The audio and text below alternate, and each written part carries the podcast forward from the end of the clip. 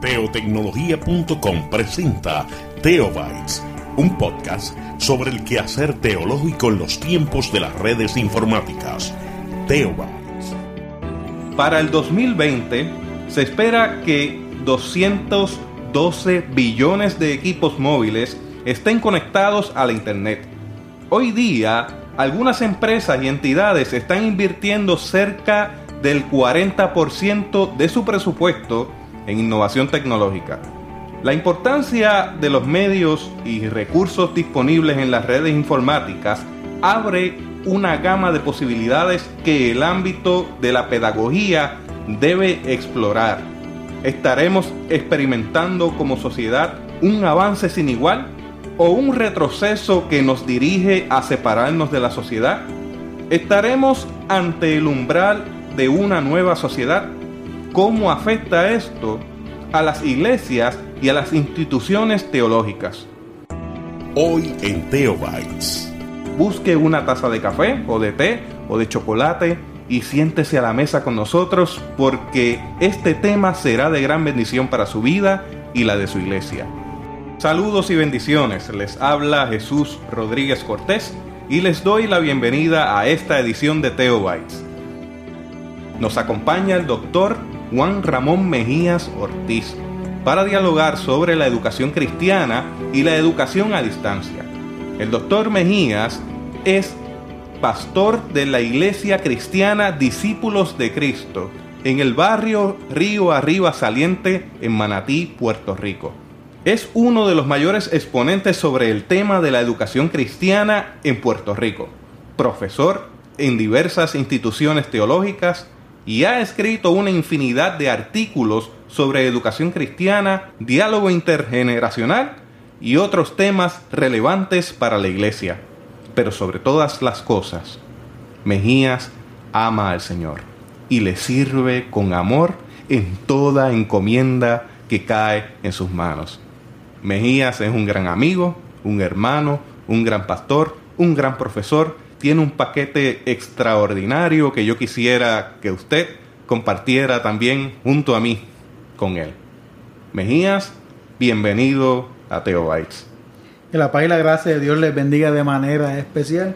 Gracias por permitirme estar con cada uno de los hermanos y las hermanas que nos escuchan a través de esta herramienta hermosa, innovadora, que nos permite a nosotros dialogar acerca de, de una infinidad de temas necesarios para la iglesia, necesarios para el Evangelio eh, de Puerto Rico, sobre todo para que la voz, la voz de Jesús, esa voz que transforma, esa voz que libera, siga ensanchándose y siga ampliándose por cada uno de los hogares, de los barrios, de, de las comunidades de este país. Gracias por recibirme aquí en este espacio cibernético que estoy seguro que es de mucha bendición.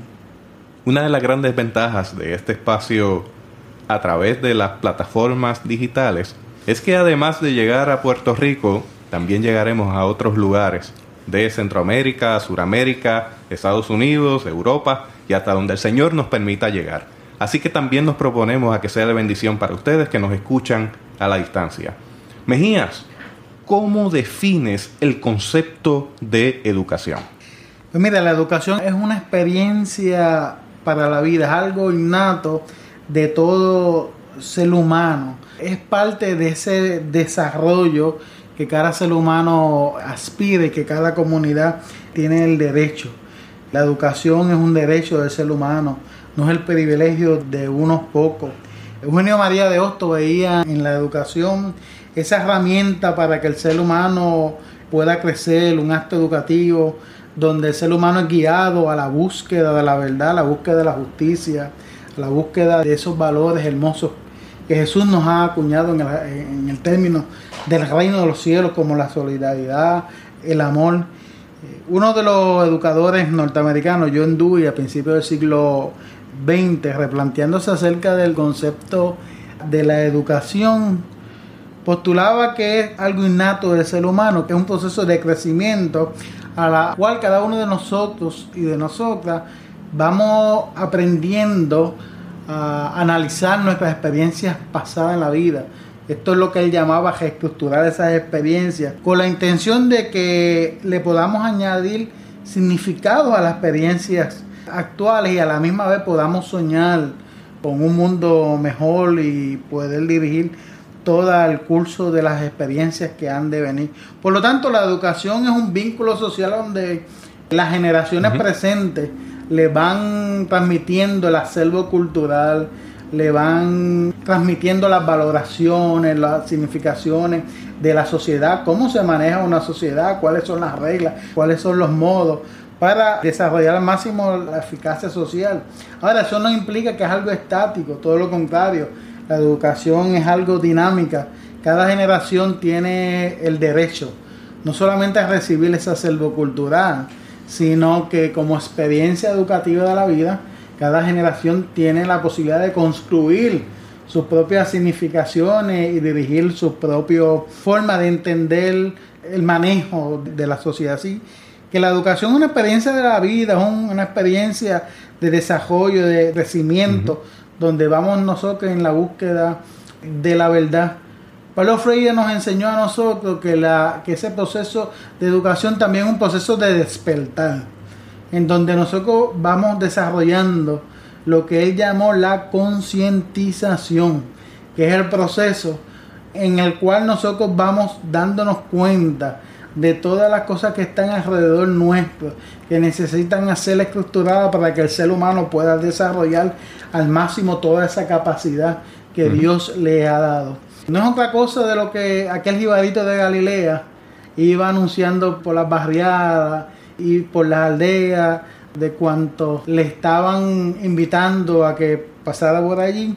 Acerca de el reino que se acerca ese reino comienza a tener un sentido pedagógico. Eso que estamos hablando de, educación lo vamos a mezclar con todo esto de, de la tecnología y la educación a distancia acerca del ser humano como un valor esencial. El ser humano visto desde la perspectiva de Dios, que es un ser humano llamado para la liberación, para que pueda desarrollar al máximo todas sus capacidades, para que pueda construir una mejor sociedad, para que pueda enfrentar los retos de una manera eh, más diáfana, más creativa, más clara, más transparente y a mí me parece que la educación le da al ser humano esa herramienta que le permite ser más semejante a aquel valor trascendental que Jesús predicó, que es el sentido de la solidaridad y de vivir sentido comunitario y del manda. Así que a mí me parece que la educación la definimos desde ese ámbito. y, se afirma la vida. Claro. Ah afirma la vida. Y hablando de ese aspecto tecnológico que traíste a la mesa, estamos viviendo una serie de retos. Desde la perspectiva pastoral como profesor que eres, líder en diversos aspectos de nuestra iglesia, ¿cuáles son los retos de vivir en una sociedad altamente tecnológica? Como la educación es una experiencia para la vida y vista desde un, de lo que yo soy, un maestro cristiano, que afirmamos la verdad de, ese reino que se hace presente en Jesús, para mí el reto principal consiste en yo vivir la fe como el Papa Francisco ha llamado, vivir la alegría de la comunidad. Para mí ese es un sentido tan vital que independientemente el momento histórico, claro, nosotros respondamos a un contexto histórico, y nosotros estamos respondiendo al contexto de vivir en una era digital. Pero independientemente hubiésemos vivido en la Edad Media, hubiéramos vivido al principio de, de, la experiencia de evolución del movimiento Jesús, yo creo que el reto principal es cómo nosotros vivimos la alegría del reino de los cielos en medio nuestro, celebrado desde la comunidad, desde esa hermandad. Por eso a mí me encanta ese signo que tiene la iglesia de discípulos de Cristo, el signo de la copa comunitaria, lo que los hermanos católicos luteranos llaman el signo eucarístico, porque es el signo de la comunidad.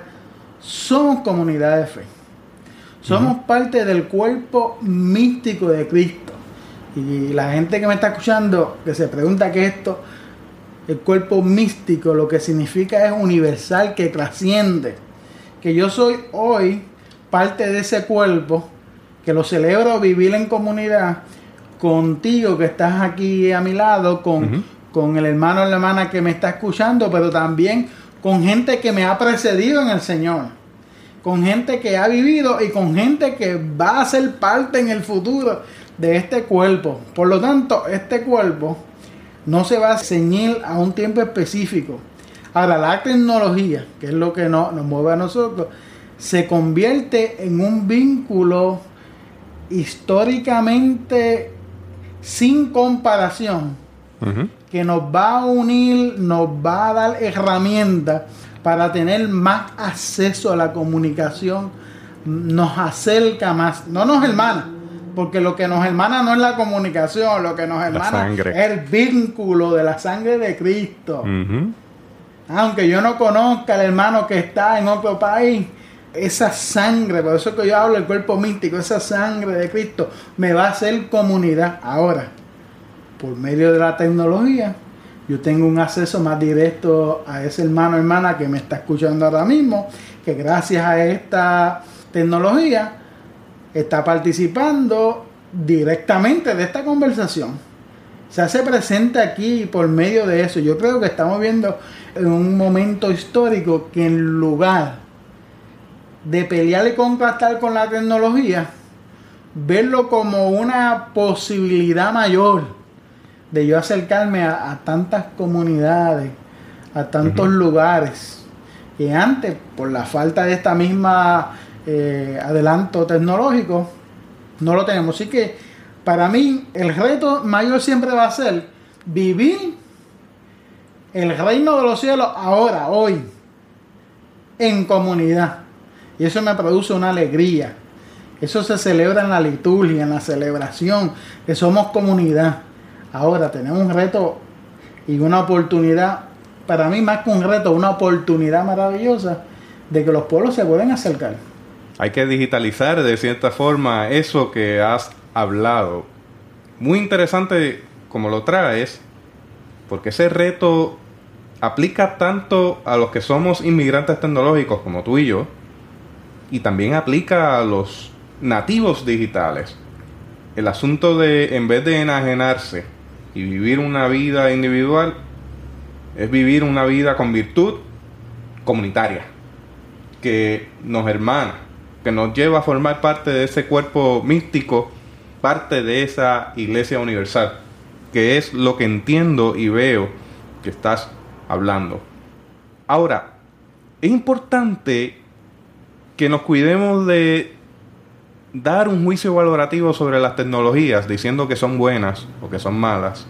O sea, demonizarla o decirle que es lo último y que si usted no lo tiene, pues no está en nada. Porque la tecnología no es buena ni mala. La tecnología es tecnología. Son instrumentos. Y las tecnologías van a responder conforme a la intención del corazón de quien las está utilizando. Debemos entender, hermanos y hermanas, que a pesar de que no es bueno ni es malo, sí existen unas presiones sociales a través de esos elementos tecnológicos. Y esas presiones sociales se percolan a través del proceso de fomentar la educación a distancia. Así que, Mejía, te pregunto, ¿existen presiones sociales? ¿Y cuáles serían esas presiones sociales en el proceso de fomentar la educación a distancia que es lo que estamos haciendo ahora mismo y que es lo que estamos hablando en diversos foros de la iglesia. Mira, el doctor Michael Moore, en uno de sus escritos, que es un especialista tratando el tema de la educación a distancia, él reagrupa esas presiones en tres áreas. Él las eh, clasifica como presiones de carácter técnico, presiones de carácter económico y presiones de carácter demográfica. Él las reagrupa en estas tres áreas. Cuando él habla eh, de las presiones de carácter técnico, para él poco a poco todo este movimiento de informática, eh, las comunicaciones, la tecnología comienzan a desplegarse como un bien común, no como un acervo de unos pocos, sino como unas herramientas que nos puede dar a nosotros la posibilidad de concluir y de aportar y de utilizarla para hacer un mundo mejor. Y el uso de toda esa tecnología digital, no solamente con estos equipos, sino con los avances en la tecnología de la telefonía inalámbrica, van a incidir para él en un perfil y una identidad que va a definir a las generaciones emergentes. Muy bien lo hablaba ahorita, nosotros dos, nacidos en el otro siglo, somos inmigrantes, nos hemos visto forzados a, a inmigrar a toda esta uso de la tecnología, porque cuando yo nací y era muchacho, incluso adolescente, pues no se soñaba con usted tener un terminal donde podía eh, conectarse con todo el mundo, mucho menos usted cargar un teléfono en su bolsillo y que eso le sirviera. Eso se veía en las películas. Eso se veía en la serie de Dick Crazy con un teléfono que, tenía Dick Crazy. Un eh, teléfono en la palma de la mano, ¿eh? que, le comunicaba con todo ese mundo del espionaje. Pero no era soñado. No era soñado. Y hoy tenemos todo ese acervo digital y va a definir las generaciones emergentes. Claro, hay que tener cuidado, nos alega el doctor Moal, que el adueñamiento de ese bien común por unos pocos, ¿sabe? unos pocos manejando todo el acervo tecnológico, va a crear unas nuevas desigualdades. Nosotros aspiramos a un mundo cada vez más justo porque el Evangelio de Jesús nos lleva, nos llama a la justicia, nos llama a la equidad, nos lleva a, combatir la pobreza, nos lleva a hacer un mejor mundo, un mundo tal y como lo ensoñó esa utopía de Jesús predicada por todo Galilea, pues nosotros tenemos que cuidarnos de que este nuevo perfil no sea el adueñamiento de unos pocos, de unas grandes empresas y cree nuevas desigualdades sociales. Por lo tanto, eso es un peligro, un peligro latente.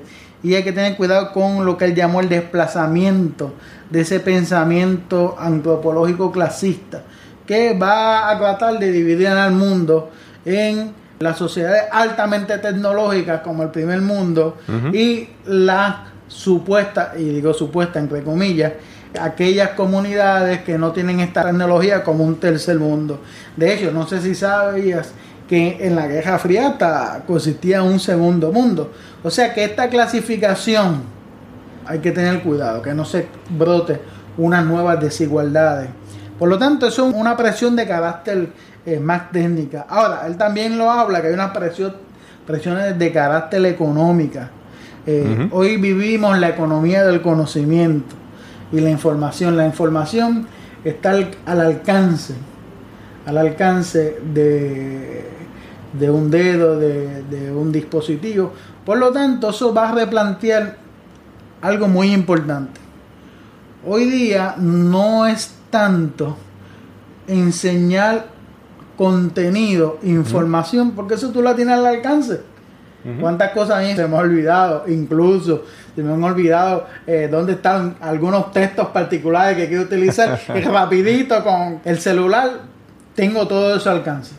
Sin embargo, yo creo que desde la perspectiva educativa le va a replantear ahora no lo que pasó en décadas pasadas, que el centro era el cúmulo de, de información, que más información usted tenía, más educado, más culto, más intelectual usted podía ser. Ahora la tecnología nos obliga a definir un nuevo perfil. Y ese nuevo perfil está centrado en la capacidad de discernir. Fíjate que como nuevamente el concepto bíblico del discernimiento de espíritu se tiene que dar ahora en los educados. ¿Cómo nosotros le enseñamos a estas nuevas generaciones a discernir cuál información es válida, cuál información es real, cuál información es correcta? Por lo tanto, ahora es más importante ese proceso de pensar, de analizar. Porque antes uno iba a una enciclopedia, yo recuerdo una enciclopedia, no sé si los amigos de Latinoamérica tuvieron ese acceso. Aquí había un Puerto Rico, una enciclopedia que se llamaba La Cumbre. Entonces usted iba y era un montón de tomos. Gloria a Dios que la tecnología ha eliminado todo ese espacio. Un montón de tomos. Casi a nivel de un tomo por letra. Se buscaba por, por alfabeto. Entonces usted buscaba la información ahí. Y lo que decía eso era. Ahora no. Ahora hay que enseñarle ante el cúmulo de información. Mire, cuando usted pone una palabra en un buscador cualquiera, puede utilizar eh, Google, pero puede ser cualquier buscador, usted va a ver que abajo hay un cintillo que le dice toda la posible sabe información que tiene en los picos de segundos que se tardó ese buscador de generar eso. Por lo tanto, ahora no es cuestión de información, tengo mucha, de discernir. ¿Cuál es la capacidad de yo leer eso, analizarlo y yo tomar la decisión de qué yo voy a utilizar? Y realmente, qué información. Se tiende a errar mucho de que porque está en línea, es cierto. Así que eh, importantísimo el discernimiento de lo que uno está leyendo, porque se lee de todo. Mire, usted puede postular un tema y encontrar páginas que postulan totalmente lo contrario a lo que usted está postulando. Claro. Y, y, esa capacidad de leer y discernir es bien importante. Ahora, esto para Michael Moore le plantea una presión. ¿Por qué? Porque al convertirse el conocimiento, la información, en ese activo más preciado de, la, de toda esta sociedad del tercer milenio, se va a dar a la par de que se están elevando los costos de la educación postsecundaria. Por lo tanto, hoy día estudiar en una universidad sumamente costosa. Y entonces eso nos debe empujar esa presión del uso de la tecnología a crear nuevos espacios en donde se atiende la necesidad de hacer más accesible que gente se pueda educar ya sea a través de instituciones sociales formadas como las universidades, los institutos, los centros de educación, pero a la misma vez que el ser humano se pueda convertir en un autodidacta con el cúmulo de la educación. Por lo tanto, hay un sentido que hay que combatirla. El sentido de ese elitismo capitalista en donde solamente unos pocos tienen el acceso a toda esta riqueza de información que hay, donde unos pocos son los únicos que pueden continuar sus estudios y el reto es que este avance de la humanidad debe ser al servicio de la propia humanidad. Por eso es que él lo habla de una presión de carácter económica. Y la última presión que él habla, la cual yo he dedicado gran parte de los últimos años a estudiar, es la presión demográfica. Mm. Y esa presión demográfica, yo creo que en vez de estar dividiéndonos ya por generaciones, por las distintas generaciones que hay, como lo ha hecho muy bien la sociología. Yo creo que hay dos grandes grupos que a veces colaboran y a veces chocan, que son los inmigrantes digitales, de los cuales nosotros somos dos dignos representantes de esa generación, y la que son tus hijos, son mis sobrinos, que son las generaciones totalmente, los nativos digitales que tiene una intuición extraordinaria. Usted le entrega su teléfono móvil inteligente con un problema y en menos de un minuto le van a solucionar su situación y le van a mirar extrañados de por qué usted no logró resolver eso. Hablando de esos asuntos tecnológicos, Mejía, yo recuerdo cuando yo iba a tu casa, cuando éramos más jóvenes. Hace tiempo. Hace algún tiempo. Y una de las primeras computadoras que yo vi en nuestro grupo de jóvenes, de la iglesia de la cual formamos parte, creo que era una Tandy Mill o era una Commodore. ¿Qué máquina era aquella? Mira, yo no la recuerdo. Yo sé que era una. Eh, antes las clasificaban por números. Decían una 28. Una 280. 286. 286. Y yo recuerdo que eso fue en el 1990. El siglo pasado. Más o menos. Y luego recuerdo que una de las primeras calculadoras inteligentes, o sea, calculadoras gráficas que yo vi, tú la tenías. Y también recuerdo con mucha claridad que en la iglesia de la cual formamos parte y en la que nos formamos cuando éramos maestros, tú fuiste uno de los primeros que entró por la puerta con un proyector. En el tiempo en que se ponían lo que se llaman diapositivas o, Laminillas. o, eh, laminillas, proyectores verticales.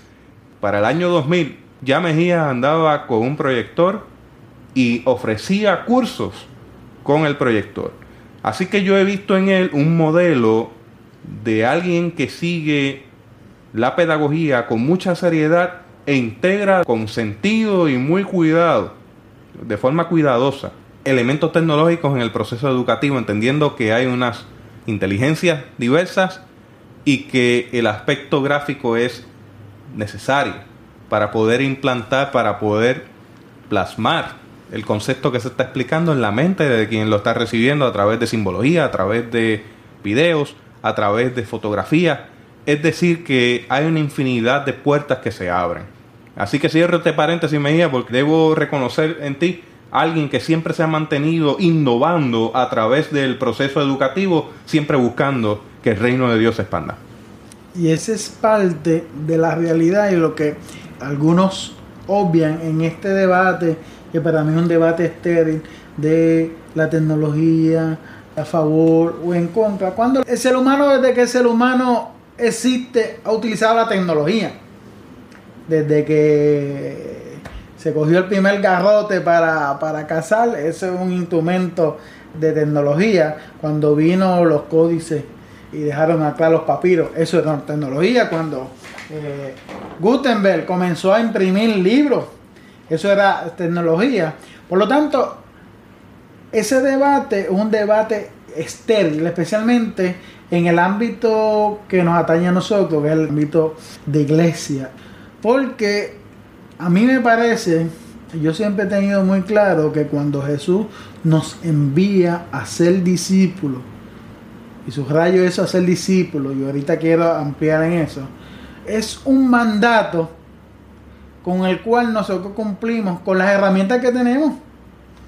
Y hoy día se abre un espacio que cuando nosotros éramos adolescentes no se imaginaba porque no existía.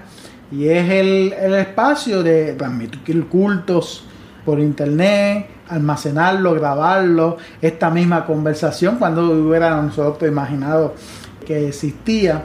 Por lo tanto, se abre un espacio para nosotros seguir proclamando el señorío de Jesucristo por medio del uso de esta tecnología. Por lo tanto, en ese debate, por eso que yo lo llamo estéril, porque la tecnología, en fin, sigue siendo hoy. Yo estoy seguro que mañana será otra, será sustituida. Vendrán otra, otra tecnología que nosotros en este momento quizás soñamos, otras que ni imaginamos.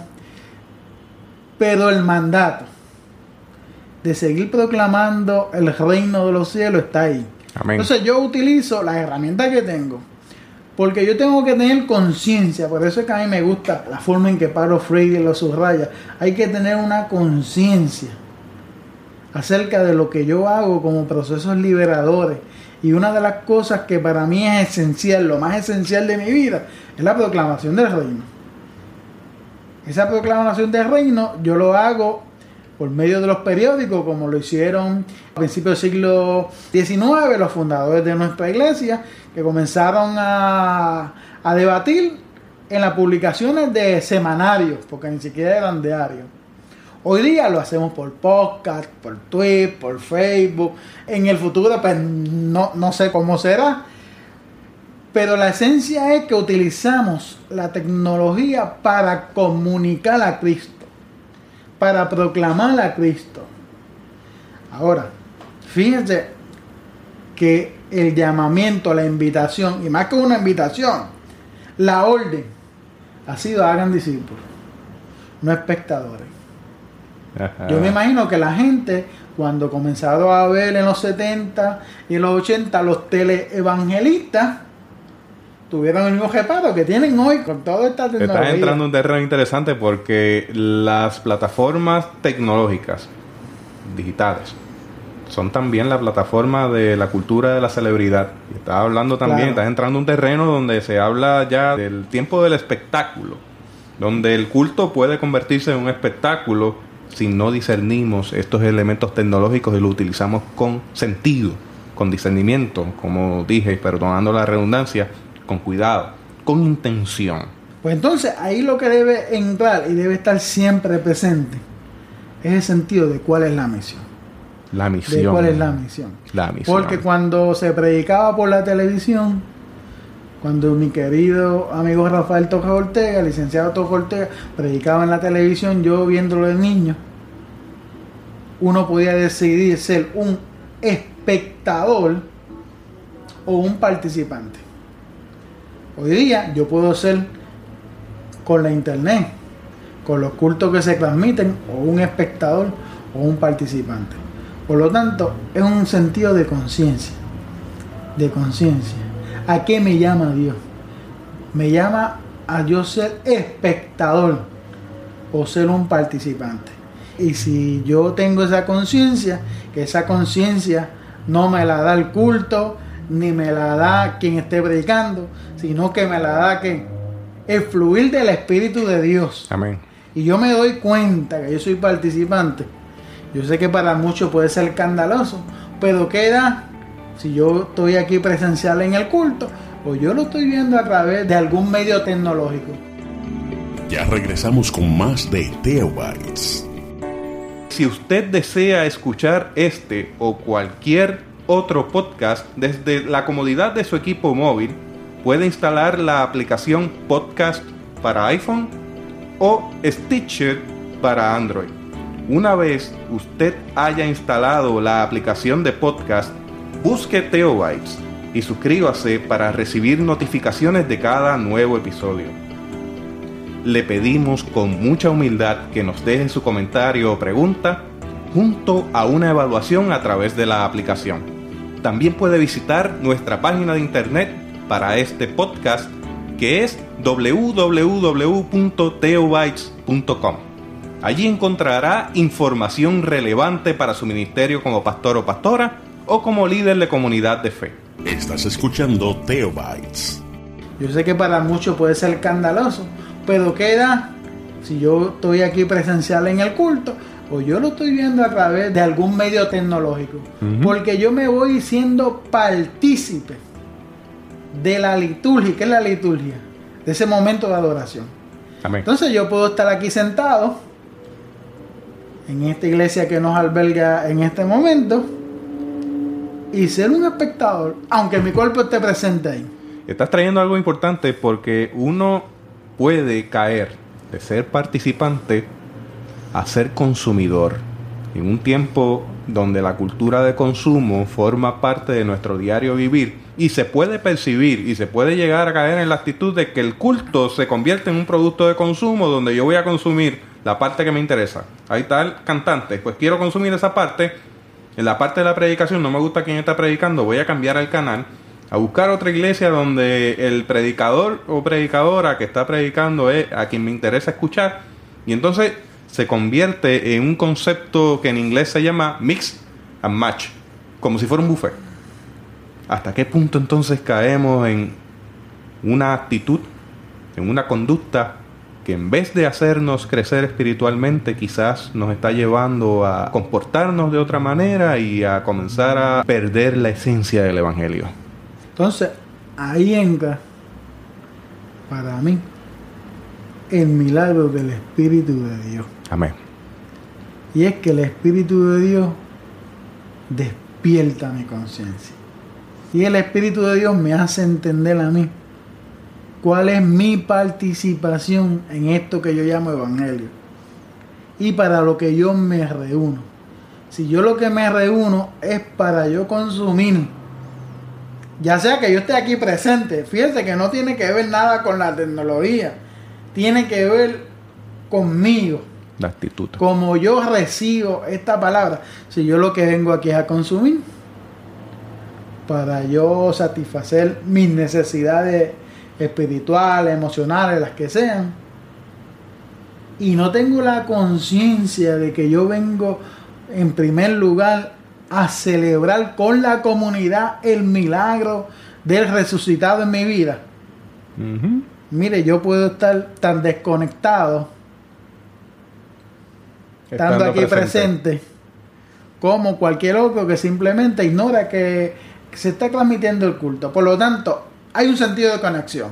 En eso tiene sentido toda esta gente que teorizan acerca de la tecnología. Yo voy a jugar ese concepto. Hay un sentido de conexión, pero es una conexión como se habla desde la perspectiva educativa, es una conexión epistemológica en donde yo voy dándome cuenta racionalmente de qué es lo que Dios me está llamando, a ser un participante junto a la comunidad de fe para celebrar el milagro del resucitado en medio nuestro, por medio de lo que nosotros llamamos el Paracleto, el Espíritu de Dios.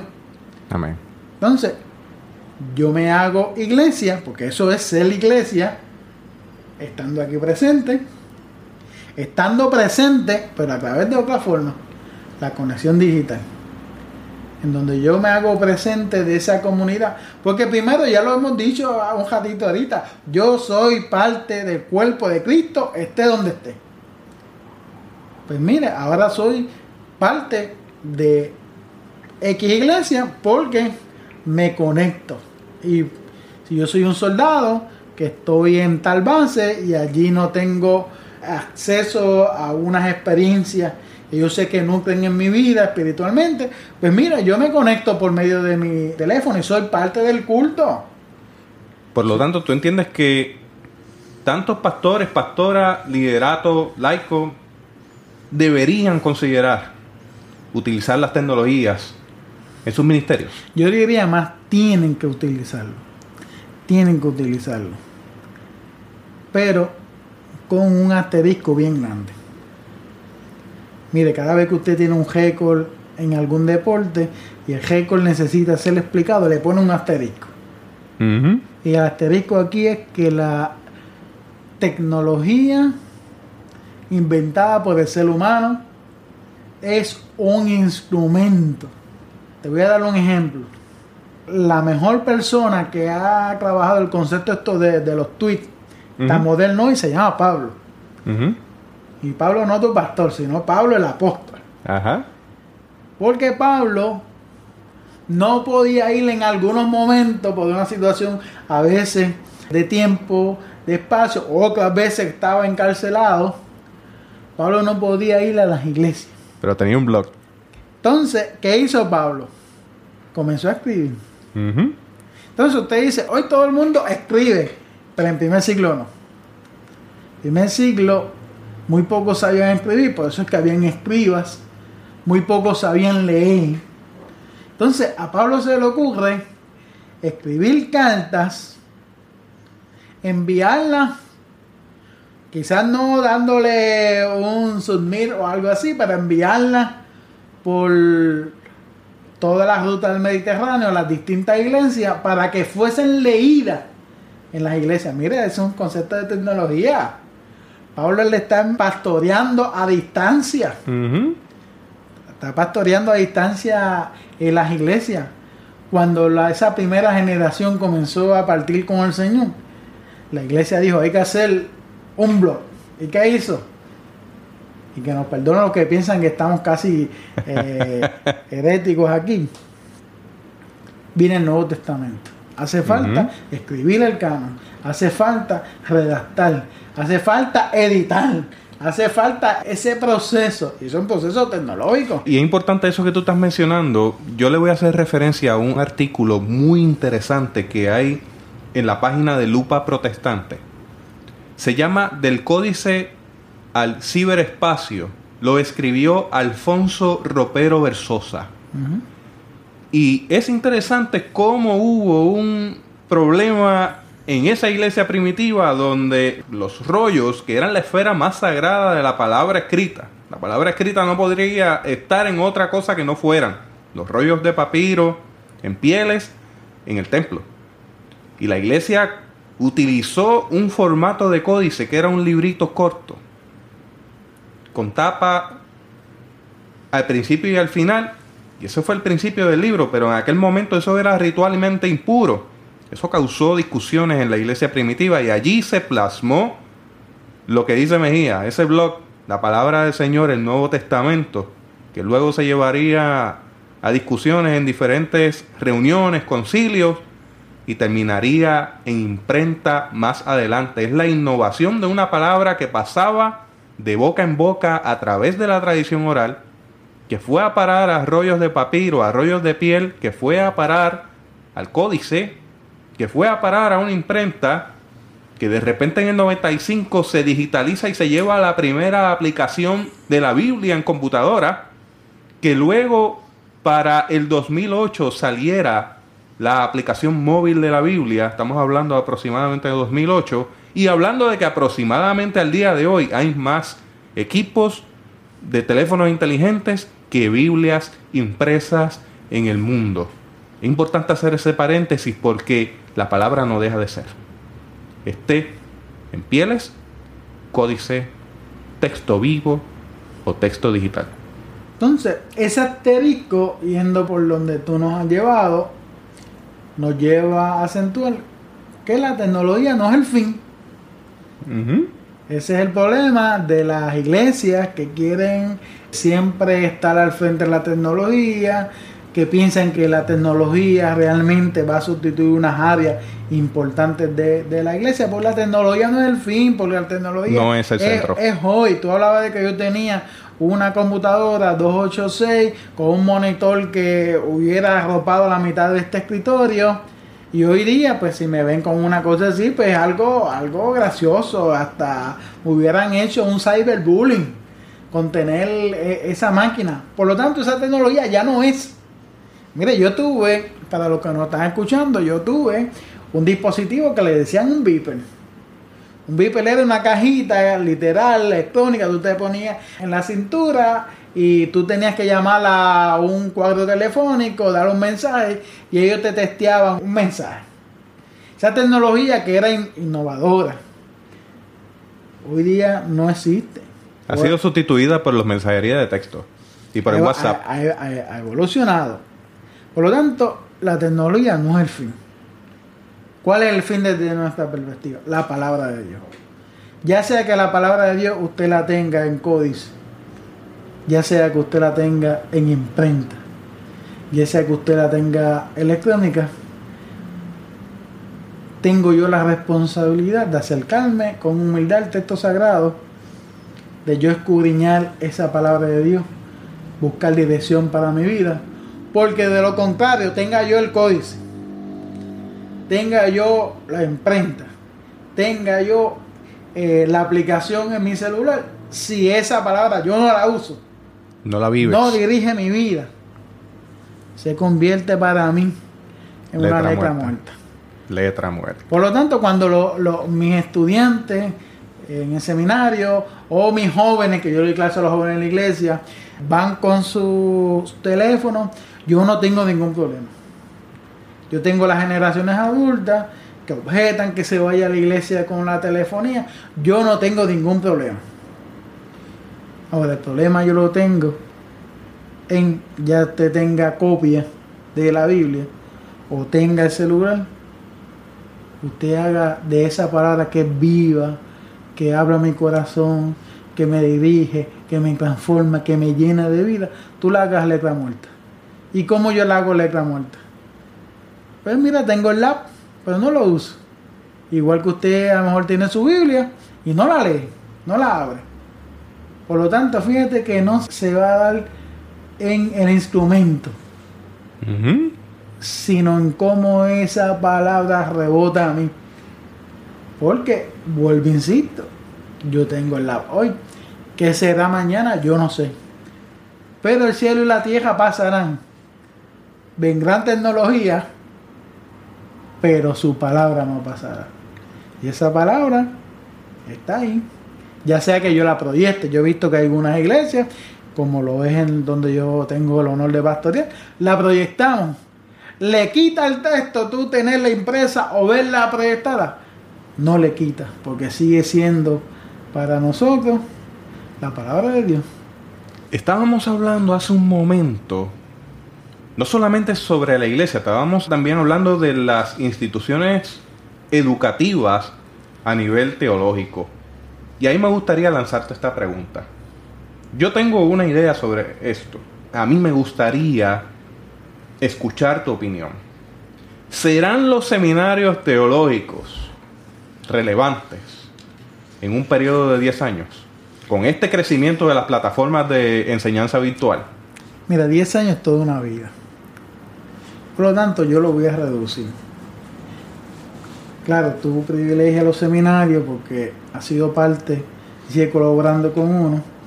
Yo lo veo con las instituciones educativas porque aparte de ellos están en el Seminario Evangélico de Puerto Rico, trabajo en una universidad acá en, Puerto Rico, toda institución educativa que obvie, ignore, deseche esta realidad de la educación a distancia por los distintos modos que hay desde educación semipresencial, modalidades híbridas, que es híbrida, pues alguna a través de plataformas, otras eh, a veces presenciales, ya sea por podcast, por video, por lo totalmente en línea. Lo cierto es que las instituciones que no utilicen todos estos recursos, por más que yo las ame las quiera, están en el riesgo de desaparecer o volverse infuncional. Y el peligro es que estamos en una sociedad donde la gente en cuestión de segundos se pregunta si eso me es funcional. Si me es funcional, la gente lo utiliza. Si me es infuncional, la gente lo desecha.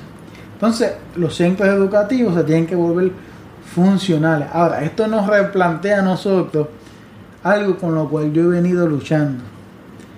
Yo soy un exponente de lo que se llama la pedagogía crítica, que es esta pedagogía que entiende que todos los procesos educativos deben unar esfuerzos para que el ser humano pueda emerger y pueda desarrollar al máximo, como decía Osto, todas sus capacidades racionales, puedan tener todo ese don de discernimiento y puedan desarrollar sus capacidades cognitivas al máximo, el pleno desarrollo del ser humano. El problema es hay que tener cuidado de no caer en el mercadeo de la educación. Ahí yo hago un alto y no tiene que ver nada con la tecnología, sino cómo yo defino para qué son los procesos educativos. Porque yo puedo tener una tecnología que libere. ¿Cómo la tenía Jesús? Jesús tenía una pedagogía que liberaba y la pedagogía de Jesús, Jesús siendo un maestro extraordinario, tenía un repertorio de métodos y de forma de comunicar el mensaje de, reino que liberta. Una de las mayores son las parábolas. Las parábolas que son ilustraciones. Cuentos, cuentos, cuentos. Unos cuentos tan magistrales que hay gente que se cree que el hijo pródigo es real. Hay gente que se cree que el buen samaritano fue alguien que Jesús encontró. Todos esos son cuentos que Jesús inventó para comunicar una idea. Ahora, Jesús hacía preguntas también. Jesús hacía preguntas, y no preguntas cerradas, que se contesta con un sí o no, sino preguntas para la vida. ¿Quién fue el que hizo bien al prójimo? Preguntas que llevan a la reflexión. Entonces, para Jesús, la educación era importante, era el centro, era la base, la, hoy utilizando lenguaje moderno, era la plataforma, la pedagogía, era la plataforma para comunicar este reino. Claro que todos esos signos maravillosos que Jesús hacía, de milagros, de exorcismo, de curaciones, de conferencias que Jesús daba, como el sermón de la montaña, con una reestructuración de Mateo, pero todos esos sermones es una pedagogía hacia la liberación. Ah. Y esa pedagogía de la liberación trae conflictos. Jesús era un pedagogo revolucionario. Entonces, Jesús tiene claro que el ser humano se tiene que liberar de sus ataduras. Y cada cuentito, que son las parábolas, cada explicación de esas parábolas, cada uno de los refranes. Jesús utilizaba unos refranes populares increíbles para dar una gran lección. Cada uno iba para que el ser humano fuese libre. Entonces hay que preguntarnos ahora, la educación posmoderna, siglo XXI, de la tecnología, del acceso a la información y al conocimiento, la educación se ha convertido en procesos de liberación o se ha convertido en procesos de dogmatización. Jesús nunca dogmatizó a nadie. Jesús le ofreció el reino, la invitación del reino. Esa es la pedagogía de Jesús. La invitación del reino. Hay algunos que la abrazaron. Dieron su vida por el reino. Otros como el rico que viene con el catálogo y el currículo en vita de todo lo que había cumplido en la ley, ante la exigencia de atender a los pobres, decide no abrazar el Evangelio. Por lo tanto, es una pedagogía en favor del proyecto de Dios. ¿En cuál es el proyecto de Dios? Que tú y yo seamos libres. Que experimentemos su gracia, su amor. Somos gente que pensamos, racionales, que podamos reinterpretar nuestra realidad a la luz de ese evangelio maravilloso. Mira, hoy vivimos acá en Puerto Rico y yo me imagino que en Latinoamérica, en Hispanoamérica, donde nos están escuchando, los hispanos de Estados Unidos, tiempos de crisis. Bueno, tiempos de crisis hemos vivido siempre, pero tenemos unos retos económicos. Y esos retos económicos necesitan de una generación que tenga la capacidad de tomar decisiones, de solucionar problemas reales, de echar para adelante. Pues mire, la pedagogía tiene que responder a la formación de esos seres humanos. Porque si nosotros vamos a dogmatizar, Pablo Freire hablaba de la educación bancaria, a recetar. Yo cuando vengo al mundo eclesial, pues es que he dedicado mis últimos años a esto. Y me doy cuenta que en las iglesias, perdonando el hermano y la hermana que me está escuchando, escasean los, los pedagogos. Lo que hay es un montón de boticarios recetando y recetando. Jesús nunca recetó nada. Jesús le propuso a la gente la alternativa del reino. Y el que abraza la alternativa del reino recibe liberación de Dios. Aquel que no, que la rechaza, pues no vive el evangelio. Ahora, ¿qué es la educación? Debe ser la pregunta. ¿Un proceso para libertad un proceso para dogmatizar. Y yo puedo dogmatizar a los muchachos teniéndolos presentes en esa salón de clase, que es la educación tradicional. Pero miren, no nos engañemos, yo puedo abrir un blog o tener un curso en Moodle o utilizar un podcast y sigo dogmatizando. Porque quien tiene que definir somos nosotros los seres humanos. ¿Qué queremos con nuestro proceso educativo? ¿Libertad? O dogmatizar. Y toda esta herramienta a la cual tú la has dedicado gran parte de tu vida, son una herramienta maravillosa para llevar procesos liberadores donde antes no tenían acceso y no podía llegar. O era difícil. Hoy día con todo este mundo tecnológico tenemos una oportunidad más, un turno más al bate de decir, predicando esa pedagogía de Jesús que no es otra cosa que el reino presente en medio nuestro. Si usted nos está escuchando, busque una taza de café porque tengo una pregunta importante para Mejías a modo de cierre y a modo de recomendaciones. Mejías, ¿cuáles son los pilares que deben modelar esta nueva forma educativa que ha percolado y si usted lo ha notado, estoy insistiendo en esto desde el principio porque lo he visto bien marcado en la iglesia y en las instituciones teológicas. Y es para mí el interés de hablarle a laicos, laicas, pastores, pastoras, profesores y profesoras y gente que están distribuidos en todo este proceso educativo, la educación cristiana, la educación teológica seria. Así que, ¿cuáles serían esos pilares, Mejía? Mira, para mí fundamentalmente es seguir el modelo pedagógico de Jesús. Seguir ese sueño utópico de Jesús que él lo resumió maravillosamente en la expresión del reino que se acerca. El reino se sigue acercando en medio de nuestra vida. Ahora, ese reino nos obliga. Nos obliga a definir, primeramente, de una perspectiva de la antropología pedagógica. ¿Qué es esto? ¿Cómo yo defino la participación de cada uno de los personajes presentes en el proceso pedagógico. Para mí, el estudiante, que es el centro de acción, yo creo que esa pedagogía de Jesús nos ha enseñado que debe ser definido como un ser activo, responsable de su propio aprendizaje, que aprende a través del descubrimiento. Por eso es bien importante enseñar a pensar. Aprende a través de la autorregulación, de que yo mismo soy responsable de mi propio aprendizaje, del aprendizaje socializado. Jesús enseñaba en comunidad.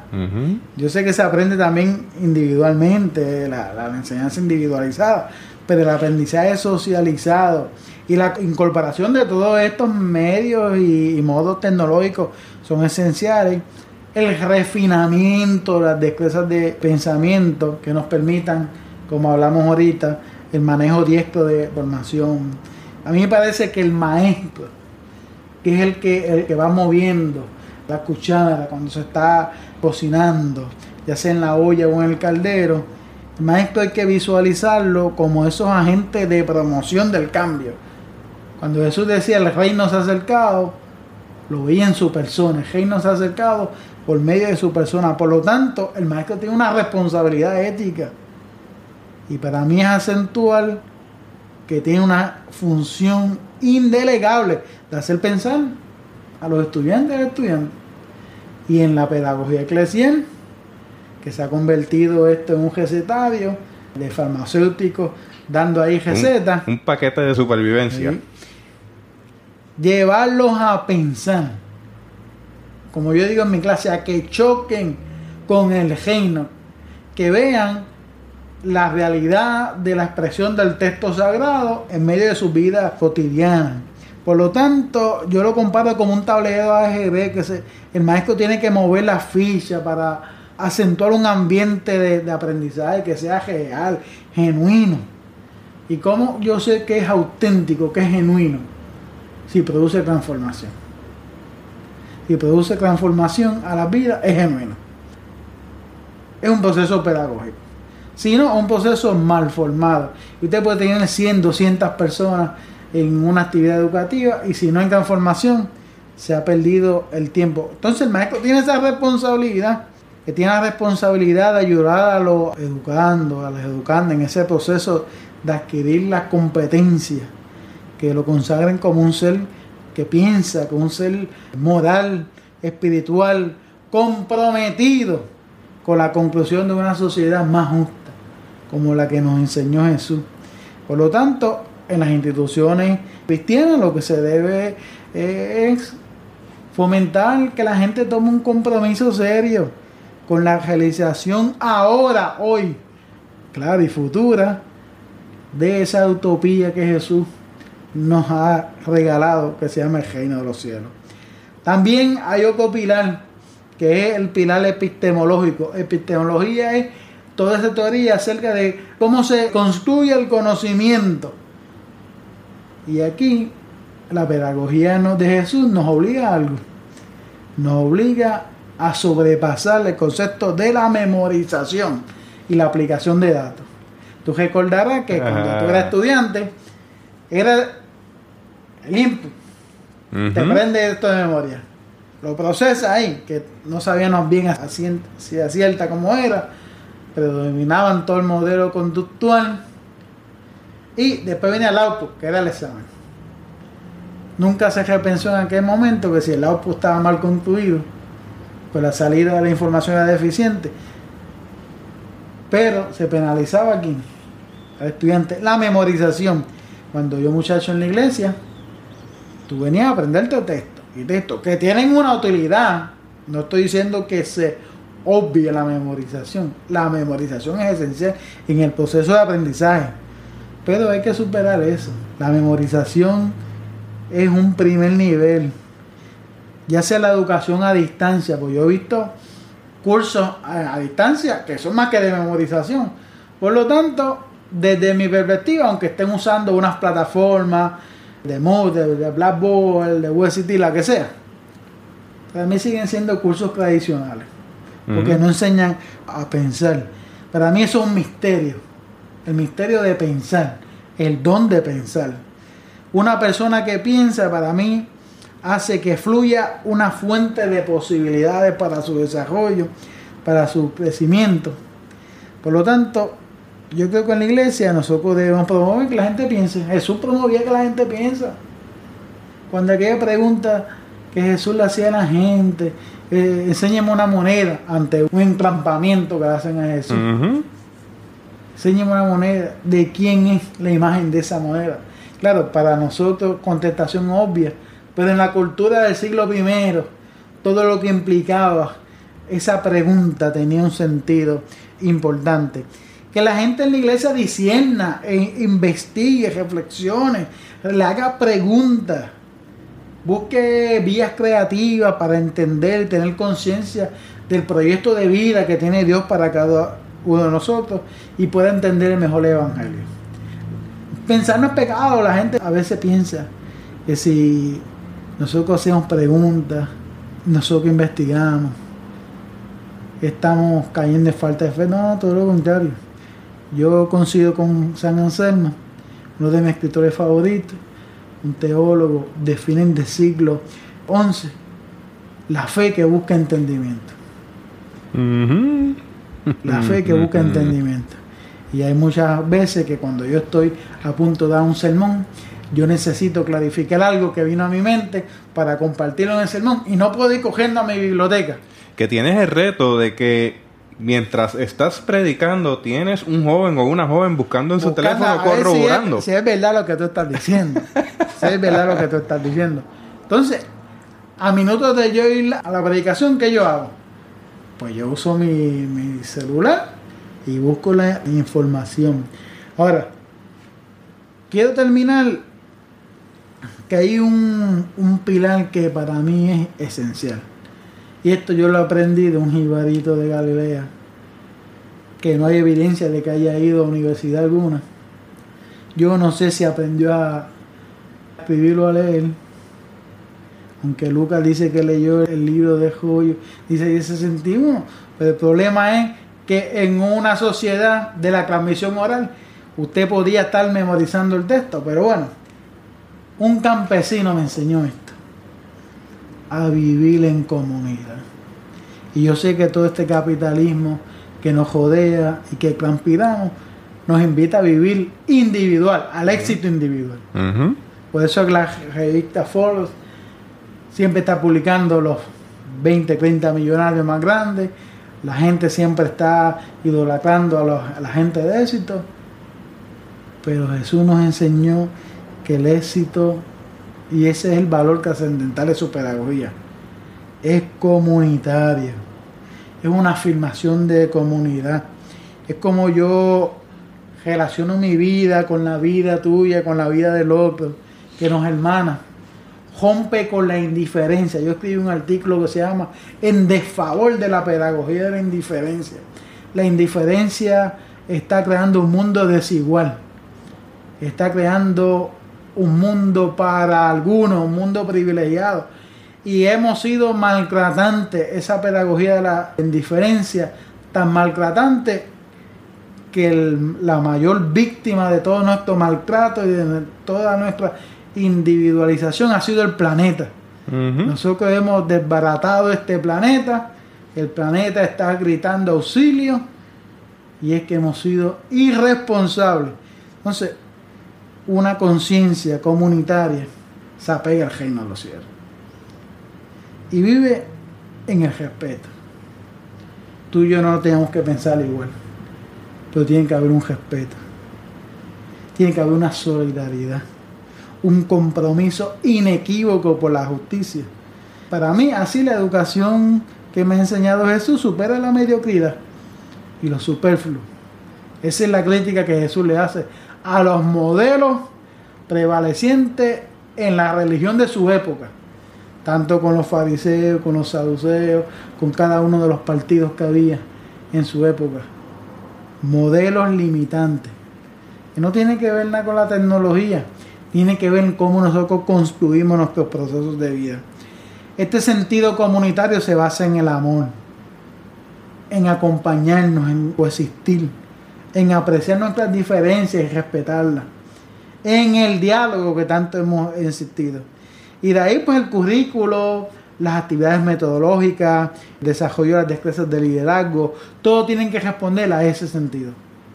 Una vez un estudiante me preguntó cuál era la diferencia de la educación secular y la educación cristiana. La educación secular ha decidido acentuar en la individualización. Estudia para que tengas éxito. La pedagogía de Jesús acentuado en la vida comunitaria. Y yo me uno a las palabras de Francisco I cuando en su primera encíclica, Evangelii Gaudium, invitó a toda la comunidad cristiana del mundo a vivir el Evangelio en comunidad. Así que a mí me parece que esos son los pilares que deben definir todo proyecto educativo. Esta discusión apenas comienza. Tenemos que reconocer, a modo de resumen, que hemos dejado unos espacios por llenar. Le toca a usted llevar a la consideración toda la información y la discusión que Mejías y yo hemos planteado durante este episodio de Teo Bytes. La educación a distancia, la integración de las tecnologías están ahí. ¿Por qué no utilizarlas? Hay una tecnología que forma parte de las generaciones más jóvenes. ¿Por qué no usarlas en favor de su formación espiritual, intelectual, social y en este caso que estamos hablando hasta teológica? si los vemos en el día a día utilizando los equipos de forma diversa para educarse. Usan los recursos, usan las bases de datos contenidos en la red. Así que, ¿por qué no utilizarlos para acompañarles en un crecimiento saludable? Y no dejarlos a la merced de los mercenarios cibernéticos que lo que van a hacer es alimentar sus mentes con ideas distorsionadas. Una invitación, hermano y hermana, a dirigirle a que construyan conocimiento, que le permitan el adelanto de una conciencia cívica, ecológica, espiritual y comunitaria para el bien común. Dice la Biblia en 2 de Timoteo 3, versículos 16 y 17 de la siguiente forma. Toda la escritura es inspirada por Dios y útil para enseñar, para redarguir, para corregir, para instruir en justicia, a fin de que el hombre de Dios sea perfecto, enteramente preparado para toda buena obra. Y entiéndase cuando decimos perfecto que sea maduro. Seamos maduros. Del papiro al códice, a la imprenta, a la computadora, al teléfono inteligente y de ahora en adelante, de aquí al 2020, en todos los aspectos de la vida, porque cada ser humano va a tener al menos tres equipos conectados a la Internet. Mejías, comparte con nosotros cómo podemos conseguirte a través de las redes sociales. Pues mira, yo tengo un blog que se llama Edu Cristiana. Edu de educación, educristiana.com. Y ahí yo tengo todos mis talleres, escritos, sermones, reflexiones, recursos para, para los niños, para los jóvenes. Así que está disponible para cada uno de los hermanos y hermanas que nos escuchan. educristiana.com. Ese espacio es para todo y para todos. Correo electrónico, si tienen la amabilidad. Pues mira, JR Mejías, underscore Ortiz yahoo.com. Muy bien. Gracias, Mejía. Ha sido una conversación extraordinaria. Me la disfruté y yo espero que también usted se la haya disfrutado. Amén, amén. Así que un saludo, un abrazo a cada uno de los hermanos, de las hermanas, que sea de mucha bendición y ha sido una conversación no para cerrar el tema, todo lo contrario. Ahora es que comienza la discusión, pero que siempre es tematizada por aquel jibarito de Galilea que sigue anunciando por todas las comunidades de los pueblos latinoamericanos, todos los pueblos aquí en Puerto Rico, que el reino de Dios se ha acercado. Un abrazo solidario en el Señor. Hasta aquí esta edición de Teo Bites. Gracias por darnos el privilegio de llegar hasta ustedes a través de las redes informáticas. Hasta el próximo episodio, que la paz de nuestro Señor Jesucristo sea con cada uno de ustedes. Esto fue Teobytes, presentado por teotecnología.com, un podcast sobre el quehacer teológico en los tiempos de las redes informáticas.